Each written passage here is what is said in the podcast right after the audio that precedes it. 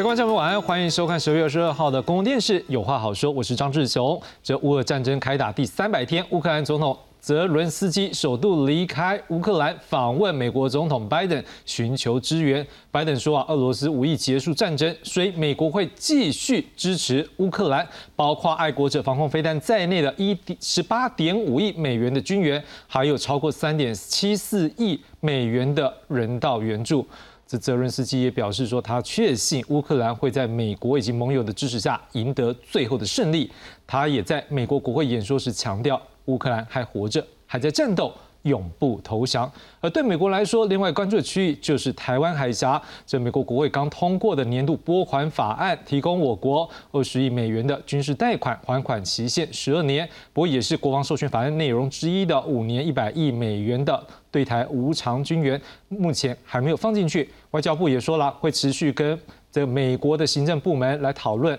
这落实国防授权法案的各项倡议。不过，对于我们来讲，这美国相关的关注已经反映出来，他们对于台海安全的充分关心。介绍今晚来宾，第一位介绍是正大国际事务学院名誉教授丁书班丁老师。主持人好，各位来宾，各位观众，大家晚安。第二位介绍是成功大学政治系教授王宏仁王老师。主持人好，各位观众大家好。第三位介绍是国防安全院中共政军所助理研究员许志强许老师。呃，主持人好，各位观众大家好。接下来介绍是东海大学政治系副教授林子立林老师。主持人、各位来宾、各位观众大家好，我是林子立。是，谢谢林老师。先从这个乌克兰总统泽伦斯基访美，我们来看今天的这个影片。乌克兰总统泽伦斯基二十一号在美国国会发表演说。这次访美前收到美国提供十八点五亿美元的援助，其中包含先进的爱国者飞弹防御系统，可说收到耶诞大礼。Ukraine didn't fall. Ukraine is alive and kicking. The Russian tyranny has lost control over us. Ukrainian courage and American resolve must guarantee the future of our common freedom. 泽伦斯基表示，随着冬天的来临，气温正在下降，这场战争不能被冻结跟延缓。We have artillery. Yes. Thank you. We have it. Is it enough? Honestly, not really. Your money is not charity. It's an investment in the global security and democracy that we handle in the most responsible way. 泽伦斯基演说结束后，送给众议院议长佩洛西以及副总统贺锦丽一面由乌克兰人签名的国旗。泽伦斯基这次访美是他自二月战事开打以来首次出国，正值美国国会针对1.7兆美元的政府支出法案进行辩论，其中就包括对乌克兰的450亿美元额外援助。泽伦斯基二十一号稍早先后与总统拜登跟佩洛西见面，拜登表示，俄国打算把寒冬当成武器，美国与乌克兰将持续执行联合防御。泽伦斯基则表示，此趟访美能够成行，完全有赖美国鼎力相助。美国官员指出，拜登跟泽伦斯基十一号通电话，首度谈到访美想法，美方三天后发出正式邀请。泽伦斯基十六号接受邀请，十八号确定，当时白宫已与众议院议长佩洛西协调安排国会演说。基于安全考量，泽伦斯基此行极度保密。直到上了飞机才发推文，证实在飞往美国的途中。公视新闻黄远玲编译。好，时间来到三百天，丁老师你怎么样看出在这段时间？当然，这个俄罗斯这样的作为已经摧毁了乌克兰很多人民的家园。但是对国际上来讲，可能这样的一个战争，可能国际上也很久没有这样大型战争，国际对于这样的一个事件恐怕容忍度也不高。那可能我们也看到国际关系之间也因为这个事件之后，在彼此的那种樊篱之外啊，可能大家也都筑起了各自的堡垒。你怎么看这个事件对于整个国际，或甚至在像美中或者是美俄之间大国之间的博弈的状况？我想从一个国际秩序的角度来讲，大家都知道，就是冷战结束，就是苏联解体以后，整个西方世界，特别是整个欧洲大陆，有一个所谓的一个一体化的趋势。那么，所以一体化就是说，大家都整合在一起，变成一个共同的市场。那么大家有一个信念，就是透过经济的整合，大家可以建立一个和平的世界。呃，可是呢，就是说这里面是一个非常的复杂的过程，但最后的过这个复杂过程被俄罗斯正式这个出兵乌克兰，把这个大家的信念就整个彻底摧毁掉了。也就是说，一体化现就至少欧洲的一体化已经结束了。那那欧洲各国都要，比如说建立自己的能源安全体系，不再依赖这个俄罗斯提供的能源体系。比如说，这是一个非常典型的例子。那当然还有所谓的粮食的问题等等等等。所以也就是说，整个欧洲从过去一个一体化，大家这个是相互经济相互融合，变成逐渐又变成像冷战时期变成几乎是两个世界啊。那么，那么这个我觉得这是一个很大的改变，但。造成这个改变的因素是非常的多啊，比如说这个欧呃北约东扩啊，欧盟在扩大等等等等。那么这些事情当然呃让整个事情变得越来越复杂。不，至少这个呃俄罗，我觉得俄俄罗斯应该就完全是沉不住气，让这个所有的这个责任通通归咎在他身上，然后让整个欧洲一体化这个这个这个这个进进程呢，是完全就打破掉了。那么。同时呢，就造成几乎是在欧洲几乎是两个世界的一个一种状况，一个当然就是俄罗斯的，一个就是，然后大家就各自在追求自己的一种一种经济上的安全，或是这个军军事上的安全等等等等。我觉得这个冲击的确是非常的大。的确，三百天可能对于我们来讲只不过是不到一年，不过对这个国家来讲恐怕是度日如年，而对整个国际秩序来讲，这恐怕更是一个更大的伤害。不过我们回头，我们也先来看看这三百天以来，可能对于整个国际来讲，我们看过的事情、经历过的事情有哪些？我们现在看到的是，在这三百天的一个过程当中呢，事实上我们也看到了，就是呃，在这一次呢，这啊，拜登呢。也确定了，要提供了十八点五亿的美元的军援，这包括了爱国者防空飞弹、海马斯，然后迫击炮的装备、战术安全的通讯系统，而且我们看到这些的武器呢，不会使得战争升级。而国务院呢也说呢，拜登政府已经对乌克兰军援两百一十九亿美元提供了。三点七四亿的美元的人道援助，也包括了粮食、医疗、饮水以及暖气。俄罗斯总统普京呢，他无意结束这残暴的战争，用严冬为武器。美国跟全世界会继续捍卫勇敢的乌克兰人，不管需要多久。而泽伦斯基呢，也提到战争尚未结束，乌克兰和美国已经成为伙伴国以及盟友。我想请教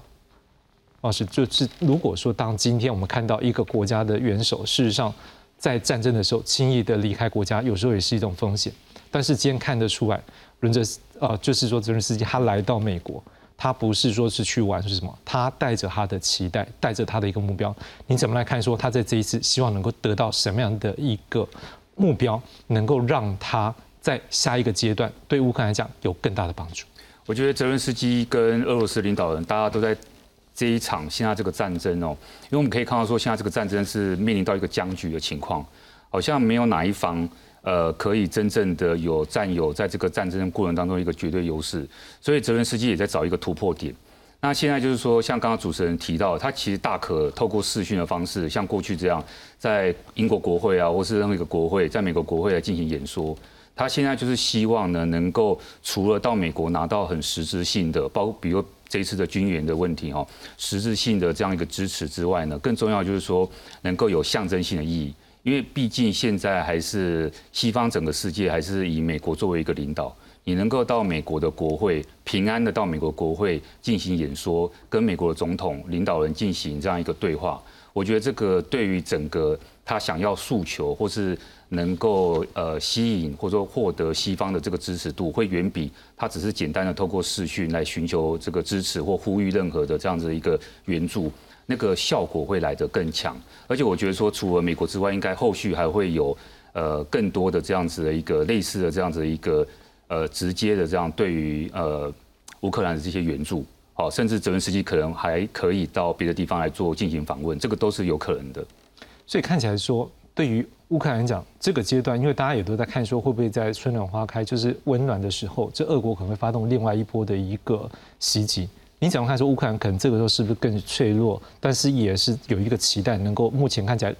战事还对他们来讲有反击来讲算是还不错的承接走，是不是可能这也是他们想要更进一步的？现在其实有一个问题是说呢，在春暖花开之前哦，你要先度过寒冬。那我觉得明年一月跟二月是一个关键期。因为现在的天气越来越严峻，哦，越来越冷。过去这段时间呢，你会发现到说，至少这两个月以来呢，俄罗斯主要攻击乌克兰的这个呃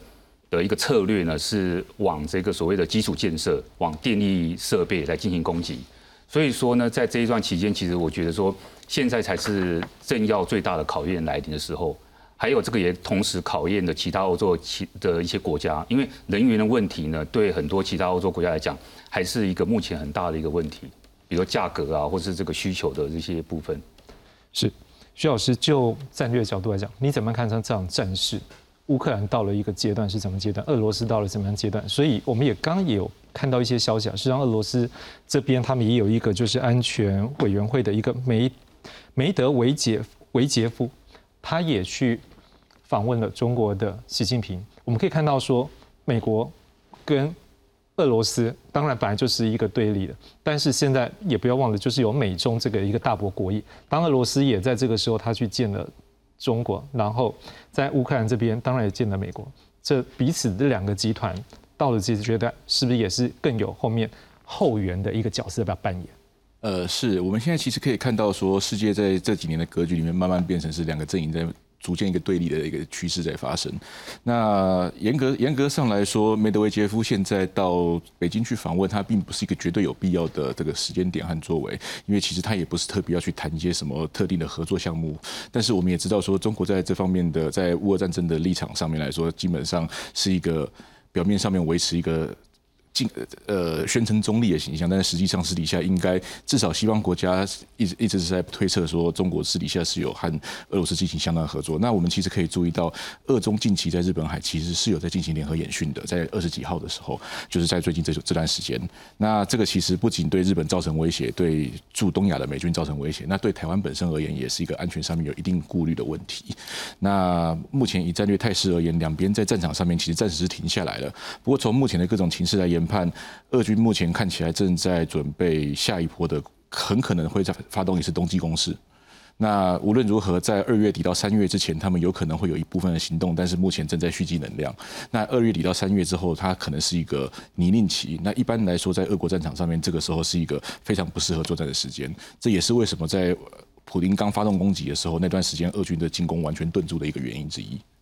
那如果这样看起来，是不是盟友的？后援很重要，因为我们也看到说，这个泽伦斯基他也讲到，是说他期待是在美国以及盟友的协助下，他们获得最后的胜利。是因为基本上乌克兰本身它的说它的军事装备是相对相对俄罗斯来说，就是您知道，它就是它都是以它是以那个就苏联解体之后，它其实继承了苏联红军很庞大的那个武装部队，但是。它的科科技水准大概很多很多装备的科技水准其实其实是停留在八零年代后期到九零年代初期的这个阶段，那只有一少部分的装备可能有一定的程度的更新。那在这种情况之下，它在武器在值的方面其实是输给俄罗斯一截的。那在这种时候，它可能在先进武器方面还会需要西方的资源，所以我们也可以看到说，盟军资源的装备像是呃海马斯火箭，或者是像是那个像是现在这些防空飞弹就爱国者嘛，是就发挥很大的效用，但是它唯一的问题是数量不够。嗯哼。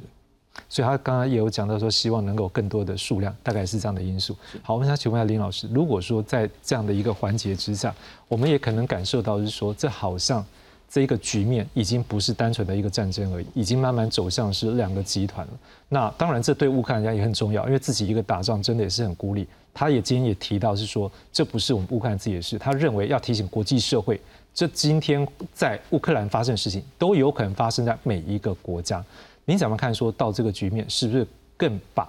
这个僵局更把各个国家慢慢推向不同的一个集团？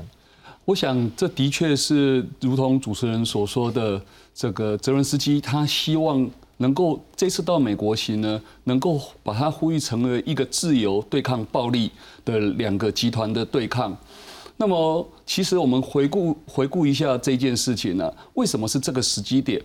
那选择这个泽伦斯基，因为他知道西方已经慢慢的疲倦了，那他必须在明年这个众议院这个落入共和党手里面，然后改变对这个乌克兰的预算。之前呢，他要巩固整个美国两党对他的支持，而他的确在他精彩的演说里面也达到这个目的。他甚至呢，把自己比喻为这个乌克兰的军队，比喻为二战时候的这个美国在这个欧洲抵抗这个纳粹德国。那把现在的俄罗斯比喻为纳粹德国。那甚至呢，他更在演说中呢提到呢，一九四四年，那美国所领导的盟军呢，在比利时呢领导一个雅尔丁战役，那就在这个耶诞节的前九天晚上，那一场战役呢，美军死了一万九千人，是整个二战死的最多的一次，但是也奠定了整个盟军胜利的气势。所以他借由这些比拟呢，他希望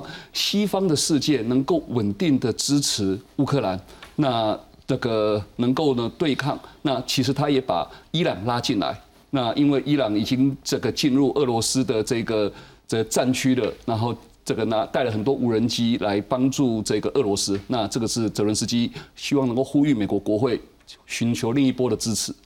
好，我们先来看一下这泽伦斯基他在今天在这个美国国会他所说话的一些内容，我们做了一个整理。好，我们先看到泽伦斯基还有提到，明年将是一个转捩点，而乌克兰的勇气以及美国的决心将保证普世自由的未来。他们需要更多的大炮跟炮弹，才能让俄罗斯完全从乌克兰撤退。美国的金援不是施舍，而是对全球安全以及民主的投资。他也强调，永远不会投降。他们在价值对抗击败了俄罗斯，而价值的胜利给他们勇气，也鼓舞了整个世界。他们也希望全世界要加强对俄罗斯的制裁，要追究他们的责任，要求他们赔偿战争造成的损失，让俄国感受到他们侵略行动是多具毁灭性。当然，在美国国会的这拨款法案里面也通过了，在提供四百五十亿的美元军援，他也对此非常感谢，他也希望这会是他们很重要的力量。不过，既然泽连斯基说了这些话，那在普京这边呢，我们来看看俄罗斯他们的说法。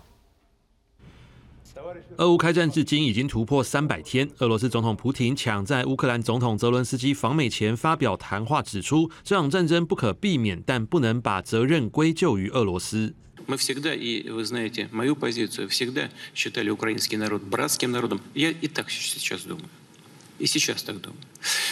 И то, что происходит, это, конечно, трагедия, наша общая трагедия. Но она не является результатом нашей политики, а наоборот – это является результатом политики других стран,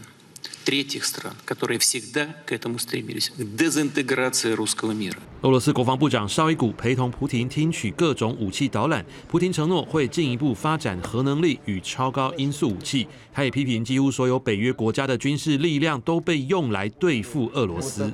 Хорошо известно, что сегодня против России активно используется военный потенциал и возможности практически всех основных стран НАТО. Тем не менее, наши солдаты, сержанты и офицеры сражаются за Россию мужественно и стойко. 由于耶诞节跟新年将至，许多俄国士兵仍在前线作战，无法与家人团聚。圣彼得堡有许多民众亲手写卡片寄给前线士兵，也期望这场战争能早日结束。Я хотела передать свое пожелание воинам, тем, кто сейчас на Украине, что главная задача выжить. Поскорее все завершилось, и они вернулись домой живым, живыми. Мой брат сейчас там 前线战事仍吃紧，俄罗斯民众恐怕还要面对另一项打击。两大电信商诺基亚和伊利信今年底就要撤离俄罗斯市场，对行动网络造成冲击。由于两家电信商在俄国基地台有近半的市占率，一旦全面撤出，俄罗斯用户将面临手机上网速度变慢、断线次数增加或通讯中断等障碍。公司新闻郑伟人编译。丁老师，我们刚刚看到普京说这是无法避免，那他也把责任认为说不在于俄罗斯，他还是认为说北约对于这个俄罗斯的一个威胁才是他造成这样的事情的发生。当然，我们都知道了，最后那一个再怎么样不满，当然最后做出那个决定要开打的时候，这恐怕是他，毕竟他的决定嘛。但是他现在的一个说法，这样的一个想法，您怎么来看他目前所处的处境是怎么样？坦白讲，现在俄罗斯的处境啊，是是蛮糟糕的啊。那当然看起来，普丁的整个内部的控制能力是还是蛮强的。可是因为这一次的战争，第一个首先暴露俄罗斯军队的这个这个这个这个，并不像想象中那么的强大。那么反过来就是说，可能会让一些跟他竞争的国家，比如说美国跟西方国家，想说，既然你的军队不是力量那么强大，我是不是可以借着你跟乌克兰战争，就把你整个。呃，让你把你整个这个这个国力就给打掉，这第一个。第二个就是说，其实呃，俄罗斯的整个呃，我们讲呃军事背后是要科技的发展。那么基本上就是说，呃，俄罗斯的整个科技发展的模式所所采取的这个方式跟发展重点跟西跟跟西方，特别是美国所主导，坦白讲是很不一样的。这在这次战争也可以看得充分看得出来。哦，在战场上等等等等啊，所以呃，第三点我觉得就是说，这牵到就是说，俄罗斯为什么要去找找习近平、找中国大陆的这个这个协助？因为呃，俄罗斯知道就是说，呃，目前只有中国大陆可以支援他，让他挺住。反过就是说，习近平为什么要挺俄罗斯？因为习近平知道就是说，如果俄罗斯普京挺不住的话，俄罗斯崩溃以后。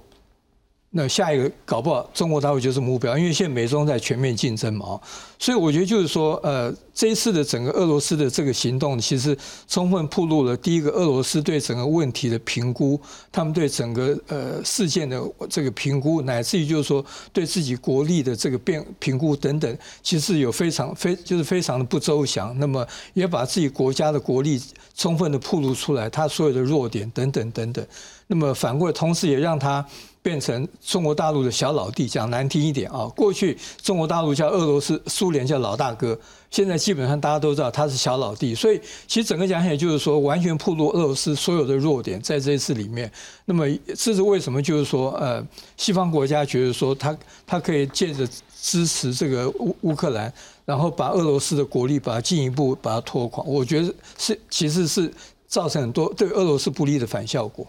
是，因为王老师就像刚才丁老师所说的，让大家也都要关注说，就是俄罗斯看起来在这段时间，因为兵役将要征兵，很多他的役男是选择就是离开，他不愿意被征兵，因为他可能对于这个战争本身就是有疑虑。但是另外一方面看到他的经济也受到影响，甚至像我们刚才新闻里面看到，这应该是 Ericsson 还有那个 Nokia，他们要撤离这个。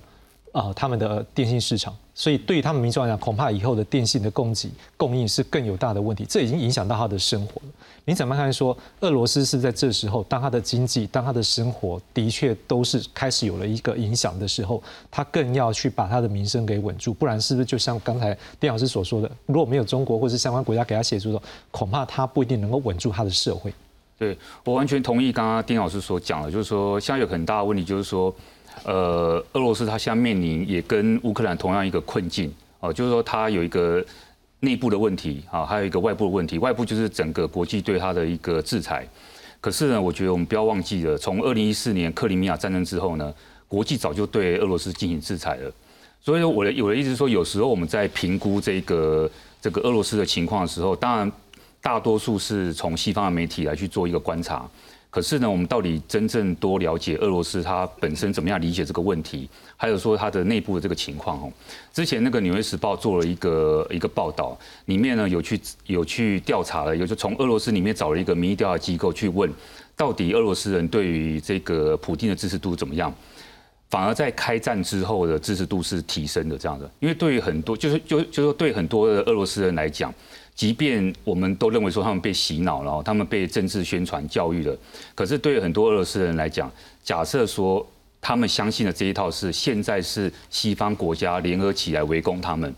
如果今天没有普京保护他们，如果没有普京做这个特别军事行动的话，他们整个国家的人民都会被吃掉，哈，被西方国家吃掉。就是说某一种程度里面，你会看到说有这种国族主义也好，或看你怎么样称呼他，或者说国内的这些。呃，对于普京的支持，当然也有人反对他，好，这是一定的哈。只是说，到底他们怎么样，在这种我们认为说呃基本民生需求之上，他们有一个更崇高的民族理念吗？或者一个认同感这个东西，我觉得这个是我们不能去小看的，因为他可能借由这种理念的推进，他可能受领导人的。的这种指导哈，或者说这种教条式的引导，可是呢，看起来是说有一股力量让他们必须要去撑着啊，就像乌克兰一样，他们有一股力量要去撑着，那彼此做一个对抗啊，变成说这个战争它就变成一个僵局，或者说它可能不会用我们认为的传统的那种结束战争的形态去结束，有可能就一直拖下去，然后变成是生活的一部分。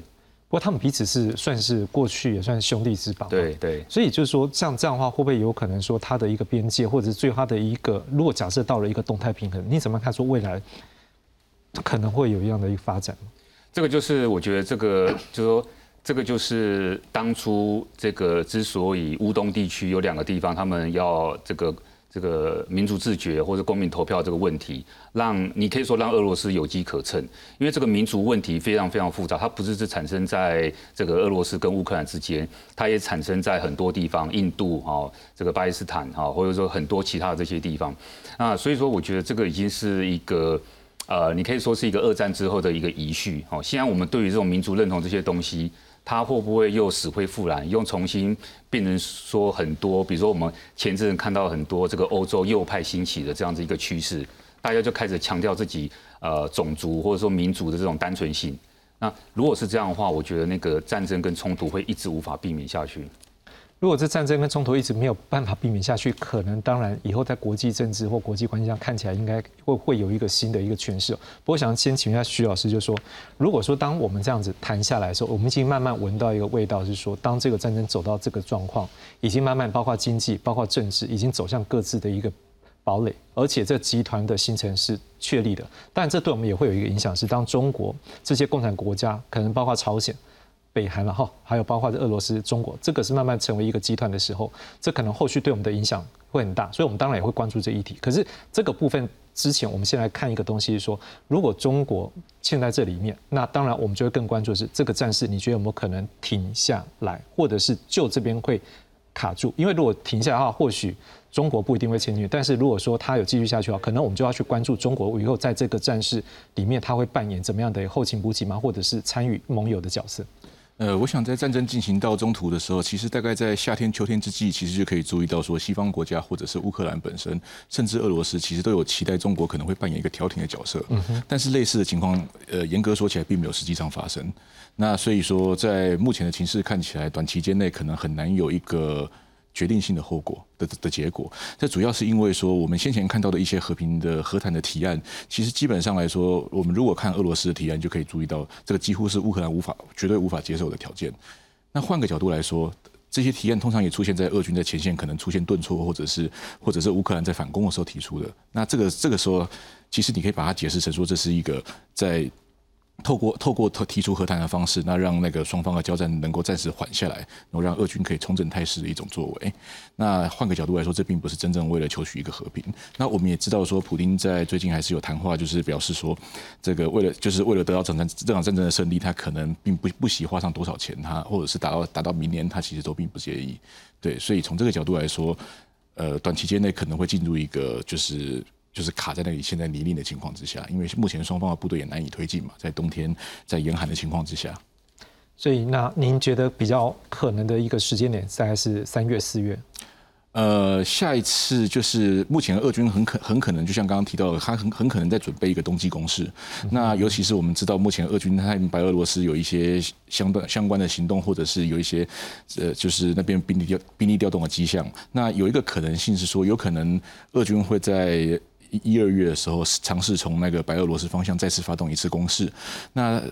从这个角度来说，这个对基辅会造成威胁，而且也会逼迫乌克兰把他在乌东的这种部队投入的重心往后退，退回到那个比较西边的地方去防守。那但是无论如何，目前就是看看看不到一个停下来跟跟和解的方向。是是好。那林老师，如果我们这样的一个背景之下，我们也想要关注一个。部分就是在欧洲的其他国家，目前包括北约或者是其他欧洲国家，您怎么样看？说他们对于这个战事到这个阶段之后，他们目前所呈现出来的态度？因为我们也看到是说，大家也在猜了，泽伦斯基下一步是不是就去英国、法国等等地方来做一个访问，寻求更多的援助？所以你怎么样看？说这几个这些欧洲国家，他们目前所展现出来的态度是什么？好，如果这个按照过去的态势的发展，那。按照主持人的这一个点名，其实最可能的就是英国，因为我们看到支持度。那为什么不是波兰？因为它就是从波兰飞到华盛顿的，所以波兰它已经是就在就在隔壁。那更有象征性的，的确就是英国。那这个新的首相苏纳克上来之后呢，的确那也再一次强硬的展现，在俄罗斯的这一个侵略的行为呢是不能容忍，那一定要全力的这个这个帮助。乌克兰，那另外一个我们值得注意的呢，其实是德国的态度。那德国的态度呢，一直受到华盛顿的批评。那一个很有名的华盛顿智库大西洋委员会，他的这个欧亚中心的副主任就写了一篇文章批评德国，说什么呢？欧盟答应要给乌克兰的九十亿美元，迄今为止只给了十亿。那还有很多这个 paperwork，然后呢停停留在他财政部长的办公室，不愿意签署。那很显然的，德国在这件事情上，不仅在财政上，他甚至在武器重武器要提供给这个这个乌克兰的的的时候呢，那德国不愿意，那也干预了其他国家，不要过度的去升高这个战争。所以很明显的，这是整个西方的民主国家，那帮助乌克兰对抗俄罗斯。所以刚刚许多老师讲的这个战争。没完没了，最主要是两个集团的对抗。那在这个状况之下，这个整个这个欧洲的合作其实比较大程度的落在北约身上，北约的负担依然沉重。那么整个欧盟呢，也像是刚刚丁老师在一开始说的，越来越不团结。因为这个比较西欧的、比较有战略安全感的，除了英国已经脱离欧盟全力援助之外，那么没有像波兰、像波罗的海这三小国这么样的全力帮助乌克兰。好，那如果照刚刚林老师这样讲，也等于是一我们前段一个小小的整合了。大概就是说，目前慢慢走向是两个集团。那当然，这两个集团呢，目前看起来至少在第一个是欧洲这边的一个安全防线。那另外一个受到关注，当然就在印太地区，尤其是在我们的台湾海峡，这是另外一个我们要去关注的安全议题。所以，在美国部分，当然也有所的一个注意。所以，这在这时间，在这段时间以来，也接连有好几个法案的推出，像是有一个叫 NDAA，这个是一个防卫的安全的一个法案。那另外一个就是今天我们大家新闻大家都有提到的，就是美国下个年度的这个拨款的法案里面也包括很多在国际上面安全上面的一个拨款。那么今天呢，这个议题里面对我们最关注的是，因为里面有包括对台湾的军援，有包括对台湾的军事贷款，这里面都代表的是美国对于台湾海峡安全的关注。我们来看看下面这则报道。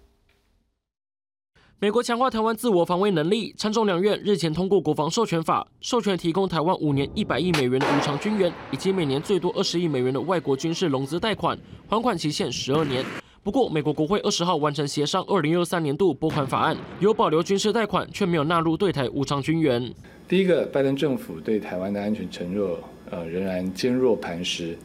拜登政府在呃过去一年之内七度宣布对台军售，落实军售常态化。那军售的价值呃约总共有二十八亿六千六百万美元。针对美方无偿军援被解读跳票，外交部澄清，授权法与拨款法的立法是在不同委员会进行，会持续跟美方讨论如何落实国防授权法案的各项倡议。但美媒防卫新闻报道。形容代表台湾挫败。报道还提到，参议员格瑞姆也反对提供无偿军援。We hope you buy the 787. 格 瑞姆四月访台，曾当面喊话蔡总统采购波音七八七。我驻美代表处曾表明，台湾迫切需要这笔赠款加强防卫。前国防部副部长林中斌分析，台海情势紧张，急迫性还不及以色列，美方提供军援有先后顺序。因为他没有太多钱，所以他们最多是给以色列吧。然后再给其他的国家，再给这个约旦嘛。那台湾呢？显然对美国来说重要性还没有高过这两个国家。不是说美国故意杀我们，而是他自己内部有困难。我觉得应该这样理解。国防授权法已通过法院，无偿军援却意外落空，显示这笔预算在第一年度没有资金到位。林中斌表示，美方现在碰到财政困难，就算只提供军事贷款，我方也要积极争取，尽速采购机动性高、小型的武器装备。加速打造台湾成为刺猬岛。记者黄子杰、陈信龙台报道。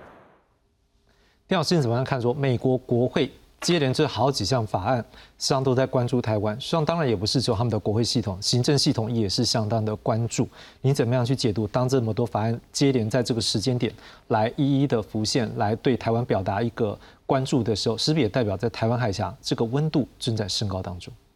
呀，的确，就是说，我们看过去从。呃，川普当总统时代好了，那么美国国会通过了许多所谓的对台湾友好的法案，那么这个其实反映一个华府一个政治趋势，就是说反中反这个中华人民共和国反中是一个国会里面最大的共识，那么也因为反中，所以投射出对台湾的一种同情或支持，所以在过去几年里面，呃，美国国会呃。通过了许多所谓的我们认为对我们友好的法案，那但这个我们讲的是 NDA 也是其中之一啊。那么而且未来还应该还是会有，因为主要就是说呃呃反中的整个趋势在未来，因为美中竞争会是一个长期性的，所以反中来讲，它也会变成一种长期性的。特别是呃，中国大陆如果不以所谓和平的方式处理台海议题的话，那么呃反中就是会一直存在哦。那么这那所谓的和平手段，这里面当然就牵涉到呃，从一九七二年上海公报，然后一九七九年这个美国跟中华中华人民共和国建交的公报，还有八一七公报等等等等。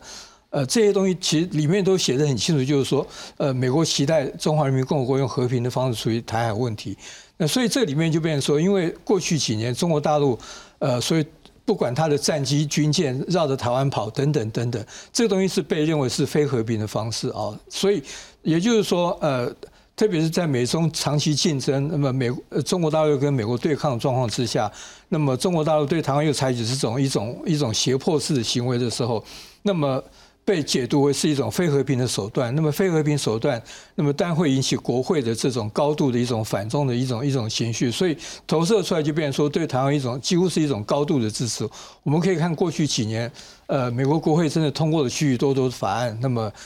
是表示说对我们的支持或同情等等。那其实我们等一下要讲的 NDA 也是其中一个，未来应该还是会继续有才对。老师，我想追问一个题目是说，如果说这一个关注的程度，会不会也反映出来一个东西，是说台湾对于美国来讲，现在真的很重要？我这么讲就是说，呃，美国美国国务卿布林肯在大概一个多礼拜以前接受媒体访问，他曾经公开讲，就是说台湾比乌克兰重要。那么我们都很清楚，就是说，不只是所谓的细细盾岛的问题，所以 TSMC 的问题，其实。也就是说，台湾等于是站在美中竞争的第一线。中国大陆想要往太平洋发展、西太平洋发展，那一定要超过台湾。那如果能够把台湾整个吃下来，可以让他的海军军力可以很顺利的往西太平洋去发展。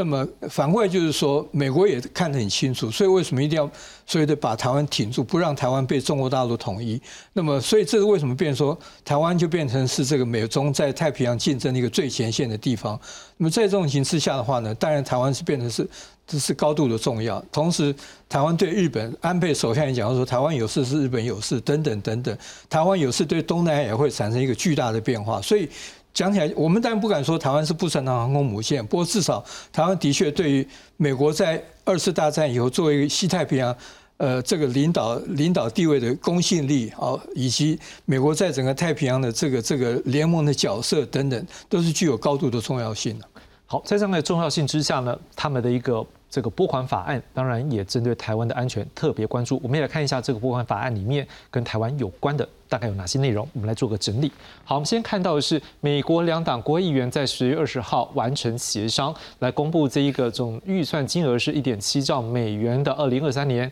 财年，这指的是财务年度哈的综合拨款法案。这国防支出的部分占了八千五百八十亿美元。那美国政府机构是七千七百三十亿美元，那额外向乌克兰以及北约提供大约四百四十九美元紧急军事与经济的援助。那对于我们台湾来讲，它目前我们看到的是提供了每年最多二十亿美元的军事融资，另外也提供资金给美国在台协会成立一个台湾学人计划，投入四百万美元支持现有的全球合作还有训练架构。我们请问一下汪老师。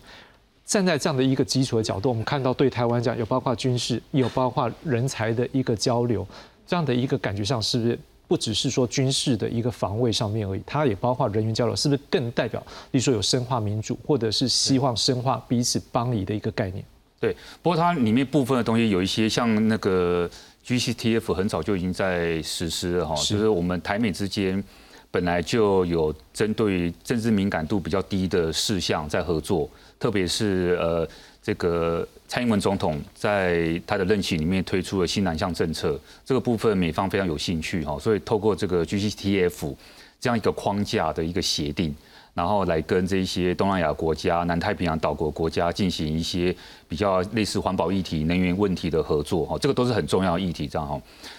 另外一个一点就是说，我们看到这个法案有一些就是从之前在美国其中选举之前，两党已经有共识的，我们叫做台湾政策法里面，呃，抽出来的或者说稍微修改之后的部分条文这样。那现在有个问题是，像刚刚林子立老师提到，就是说，因为美国国会选十一月选举完之后，新的这个众议院已经是那个整个组成已经不太一样了哈。等到明年一月开始，又会有另另外一个新的国会的生态。那个时候呢，如果再去讨论台湾政策法的话，对美国来讲会有点缓不济急哈。所以说，他们希望说，在这一个部分上面，特别是着重在能够做的军事交流方面，能够赶快加紧脚步。免得到时候我们说夜长梦多了，等到新的国会进来，然后又开始大家又在讨论，可能一年之后还不见得那个法案会成型。所以有部分法案是从台湾政治法里面，他们觉得有必要马上来跟台湾合作啊，援助的部分来来来做制定这样。不过，因为刚丁老师有提到说，对于他们的美国国会来讲，现在对于支持台湾看起来是一个，我们可以想想说一个很明确的一个方向嘛。所以这部分话，您觉得如果在这个换一个？当然，我们讲说众议员他现在要换另外一个党来做这个，等于说是，呃，等于说他有来领导了哈。那您觉得这到时候会有所影响吗？共和党我觉得他们比较有意见的是说，对乌克兰的军援的部分啊，他们可能有一些觉得需要在讨论的部分。那可是对于台湾的话，我觉得长期我们台湾在美国国会的这个，我们可以说耕耘啊，已经有很大的成效。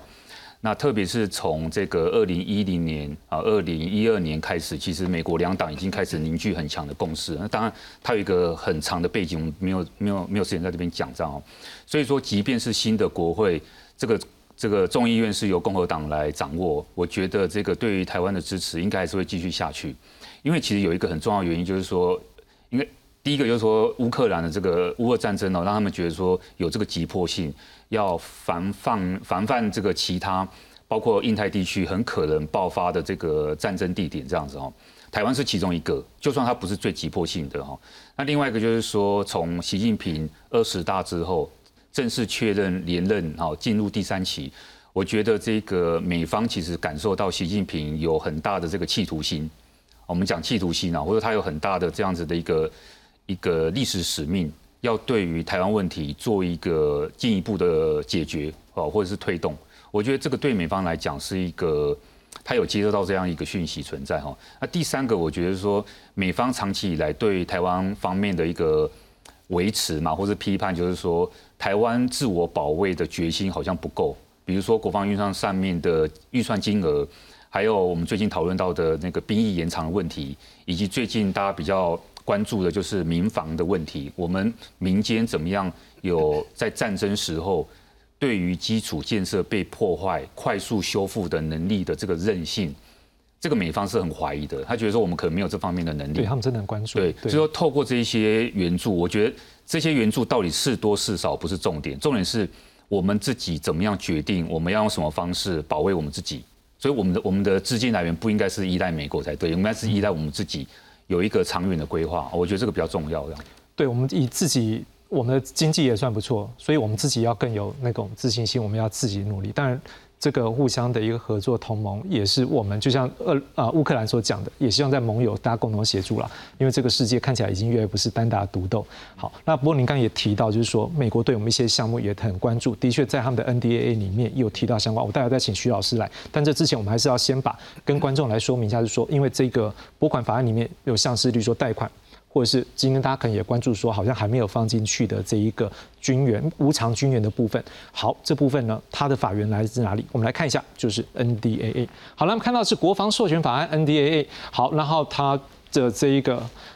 时间点呢，基本上是分别在十二月八号，就是众议院。好，那这个就是等于台湾我们的时间是八号的晚间以后了哈。大概就是九号清晨，然后众议院先通过，接着是十二月十五号，也就是参议院呢。好，一前一后先后通过，然后现在呢，在一些整合一些条文之后呢，就等拜登批准之后呢，就会生效。好，所以现在等于是已经放在这个拜登的这个 desk 上，因为我们今天看他的原文，大概人家说他的成他的法案进度呢，就放在拜登的桌上。好，那美国二零二三年国防授权法案纳入的是呢，九月美国参议院外委会通过的台湾政策法案的部分条文。那其中可能我们最关注的就是授权我们的啊美国的政府在二零二三年到二零二七年五。年的期间，透过国务院外国军事融资的 FMF 的一个计划，提供我们台湾一百亿美元的无偿军援，还有最多二十亿美元的贷款。好，那这个还款期限是十二年。那也授权美国总统动用总统的拨款权，每年从国防部库存挪用最多十亿的美元，提供台湾超额防御物资、EDA 或其他的服务。我要先请问一下林老师，就这样的一个议题看下来的时候，我们看到，当然他给我们很多的是在于，例如说在资金上面，因为那也可以感受到是说他们。还是会怕说，哎，你是不是有些都还没有准备好？所以他先准备一些来帮助你。但我们看看到另外一个部分是说，当他也赋予总统能够提供一些超额的防御物资的时候，哎，这个时候是不是更感受到说，他不只是说一些金额部分，他也去关注到你有一些的武器能量还不足，所以已经很细项的几行几行没开始处理后，是不是有这种一个关注的程度在里面？好，那以我们台湾的经济状况来说。那的确，台湾不需要这个无偿的援助，所以呢，无偿的援助更像是一个政治讯号，它不能容许台湾掉入中国的手里。为什么拜登总统要出席台积电在亚利桑那州的移机典礼？他特别要谈到跟这个张忠谋夫人的这一段过去他在参选这个参议员的这个历史。其实很清楚的，他们都是在这个细节当然是重重要的，更重要是一个讯号，如何协助台湾能够在一系列的文攻武赫之下，然后呢避免台湾被中国给认知作战。那所以不断的透过这一些援助。那的确，的确，在这个防御这个台海上面，那我们的国防部跟美军其实想法有很大的不同。那这个都需要磨合，需要沟通。因为刚刚这个丁老师已经把台湾在战略上对美国的重要性已经讲得非常的清楚了。所以，如何这个给这个北京一个足够的讯号，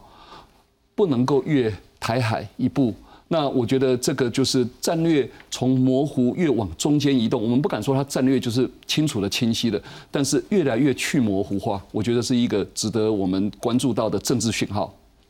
徐老师，我们一起来看一个东西，就是在这次 NDA 里面，它。有针对台湾的部分，美国国会是希望美国的行政部门能来做一个评估。我们来看看这个评估的内容。好，我们先看到 NDA，它里面也提到，就是说国务卿跟国防部长要以非机密形式提交有关于台湾防务就国防事务相关的一个能量的年度报告。他强调这个是一个非机密形式，不过你可以包含一些机密的附件。但不过他也提到酌情。能够和我们台湾分享这部分的这个非机密的一个报告内容。好，它大概我们看到比较明确有两项，一个是武力方面的评估。好，大概有哪些项目？包括是长城精准火力、整合防空以及飞弹的防御系统、反舰巡弋飞弹、对地的巡弋飞弹、海防。反装甲、水下战力，还有可生存的海上载具、战机以及无人机、水雷以及反水雷、情报监侦、指管系统，就指挥管制系统，还有防御性的网络安全能力，还有其他两国共同认为很重要的防御能力。好，徐老师，这部分看起来有我们的说法，有人说就是这个不对称作战的一个部分哈，所以这个部分我们再请徐老师来帮我们说明。那另外一个可能就像刚那个王老师有讲到了，他有讲到一些部队的评估。他关注的是招募、训练、装备还有动员措施做得好不好，训练程度够不够，是不是符合台湾目前面临的安全问题？训练预算资源是否充足？人力短缺的程度以及影响，还有这句话很重要：台湾为了解决这个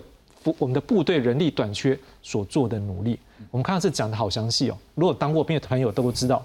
这个什么打桩编训，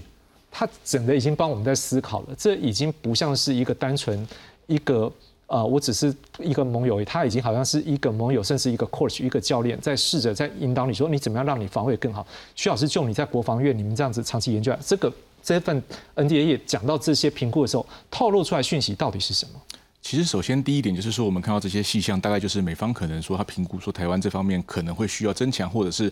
他不一定是有疑虑，但是他认为需要仔细评估的项目。那我觉得很重要的一点就是说，虽然有很多人会提到说他可能会针对一些不对称的方面，但是其实并不尽然，因为我们可以看到，他还是可以看到包括像水下战力，包括像战机一类的这些我们一般常所谓的常常常在讲的所谓的传统的载台。但是它其实也并不尽然是说怎么说呢？就是说它并不尽然是说不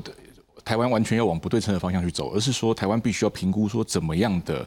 部队结构，怎么样的装备，怎么样的军力投资是适合未来战场的。那在这一点来说，美国跟台湾，也就是华盛顿跟台北两边，必须要重新再协调，说要不断的协调，说我们对未来的想象，对未来战争图像的想象是什么样，那才能从这个方向去找出说合适的一个建军方向。那如果在兵役的部分，你怎么样看？说是不是进来的兵役的制度，是不是也可能是美国所关注的？他也担心我们的人力不足，或者是自我防卫的能量不够。是，那当然，当当然说，呃。台湾在兵役方面，其实最现实的问题是说，其实我们从二三十年前开始，整个国家少子化的情况是非常严重的，所以说人力也不足，不止在部队上面，其实在社会各阶层都都是。那只是说我们现在有安全的疑虑，所以说人力方面可能是一个最急迫的问题。那现在的问题就在于说，我们的四个月的兵役，它的训练是不是能够足够面对这个安全的威胁？那再来就是说，时间加强之后，时时间加长之后，你的训练内容是什么？因为我想当过兵的朋友，其实也可能会回回想起过去，可能当一年兵或者两年兵的时候，你的训练内容，那有些时候不见得是完全令人满意的的内容的状况的话，那么接下来我们去怎么去调整，去让它适合说现代化战场？比方说，我们可以看到一些呃网络化作战，可能像无人机，可能像精准导引武器，就是这一类各种先进武器的运用，我们可能会需要说，在未来的训练项目上面，更好的跟这个东西整合。对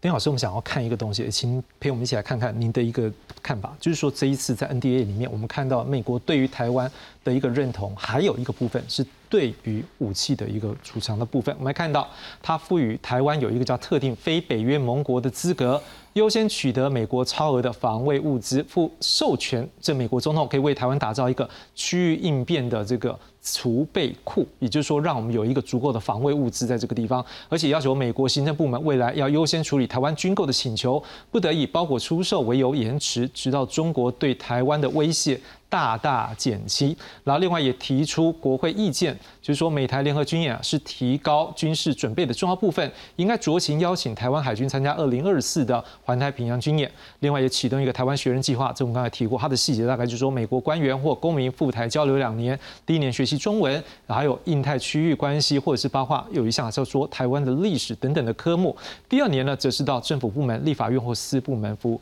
您怎么看？说这样子，包括就是尤其是第一个特定非北约盟国的一个资格，然后也包括军事上面的合作要更加强烈的一个推进，这是不是看得出来美国现在把台湾的一个身份、一个角度，已经像是北约盟友这样的一个态度？呃，我意思就是说，其实因为我们刚讲，就是说台湾是变成美中这个这个这个角力的一个最前线，所以美国一定要想办法把台湾整个挺住啊。不管在军事层面或者其他方面啊，所以美国提出很多的想法，那这些当然也是其中之一。那么刚刚讲的这四点里面的所谓呃给予台湾呃特定非北约盟国资格，其实在过去几年，我我们已经被认为被视为是非北约盟国的资格，在过已经已经是事实，只是说现在要把它变成一从一个事实东西把它变成一个法法理上的东西。那么这是一个就是让它把把它变成一个法理化哦。那么，呃，这个所谓环太平洋军演，其实过去国过去几年国会也有提出来，可是，呃，这个东西是行政部门，美国行政部门目前都还并没有正式提出邀请。那么这个基本上从国会角度讲，这已经不是新的东西。是。那比较新的就是所谓台湾学人计划啊，所以美国官员。那这个部分，因为最近刚提出来的时候，引起国内有些人士的顾虑，他们认为美国会不会干涉台湾内政，干涉我们中华民国内政？其实基本上是不会的啊。我我找到就是说，其实美国在一九九四年开始，美国对日本已经有类似提出一个类似叫做呃呃曼曼斯菲尔德计划，各位可以去 Google 出来。从一九九四年开始，美国对日本就采取类似的计划。由美国那那曼斯菲尔的计划是一年，就是美国派相关部门，从商务部、国务院、国防部到这个呃军事部门等等，到呃日本相关政府部门，他们其实等于算是一个实习跟了解，也去学习语文。然后很多人这个一年以后呢。呃，留在继续留在相关部门，因为他们在对日本已经待过那么一年以上的，他们对日本就相当熟悉了。那这样的话也有有助于促进美国跟日本中间很多的相互了解。那我曾经问过日本朋友，说你们到底你觉得这个计划怎么样？当然，那个日本朋友他只是觉得说，至少以他的了解，就是说，呃。对于促进美国跟日本的了解，让让美国更了解日本，因为每个国家有不同的文化、不同的官僚作业方式等等等等。那么，所以让美国人都以一种实习的身份来日本，日本政府来那个话，至少可以让他们可以回去来帮日本来说帮日本说明。所以这个东西来讲，基本上并不是构成对中华民国内政的干涉，而是说可以促进于就是说呃，一方面培养一些在美国里面。支持中华民国的，然后让美国了解我们内部的文化跟官僚作业程序等等等等，为什么会有很多的障碍？那让透过他们的了解来逐渐解除很多彼此的一些障碍。所以我觉得这是一个美国一个整整体的一个一个，就是说想要把台湾挺住的一一个整体的构想的一一环。这样。好，汪老师，我想问一下，就是说，因为最近我们也发现，实际上中国跟俄罗斯也在距离我们大概三百多公里的地方，他们在做一个联合的军演。可能可能下一步慢慢的，我们也需要关注的是说，会不会在单纯的台海的议题上面，随着这个大集团的一个壁垒分明的时候，会增加更多的变数？你怎么样看说未来台海可能会出现哪些变数，或者是可能我们要去注意哪些方向？因为现在变数太多了哈，就是说有国际的环境了，比如包括呃，你刚刚主持人刚刚提到那个呃中俄的这个军演啊，我觉得比较。呃，比较像是矛头对准日本啊，因为日本呃前几天才刚公布了他的那个年度的安保三文件。那另外还有就是说美美国常常跟这个南韩还有日本都有类似的这个军事演习。其实中俄之间的这个演习合作也不是一天两天的事，只是说这一次比较迫近台湾。大家会觉得说这个是呃对台湾来讲会比较危险的部分，所以我我觉得简单回答主持人问题就是说，我觉得有很多的因素是我们没办法控制的啊，有外外外面的这些因素，有各个国家他们可能涉及到他们自己国家利益可能会进来，影响到了两岸之间的和平状态哦，或者说引发了两岸之间的冲突哦，呃，所以说我觉得最重要就是说看台湾自己怎么样凝聚我们国内的一些共识，我们对外有统一的说法。我们在政策上面有统一的执行的方向，那这样的话，我觉得就很清楚，不管是跟中国大陆啊，或者是跟这个国外美国，我觉得都会有一个比较清楚跟良好的沟通互动的一个方式。徐老师怎么看？说最后面这段时间，未来我们的国防可以怎么样再进一步的提升？呃，我想我们可以注意到说，台湾学院计划里面会让很多美国官员到台湾来待一段时间。那这个其实对于台美双方互相增增进理解，然后在尤其在国防的方面，不管是不对称作战或未来的作战计划上面，怎么样更好的整合，以及他们怎么样理解我们的意见，我们怎么样理解他们意见，有非常大的帮助。那这点是第一个。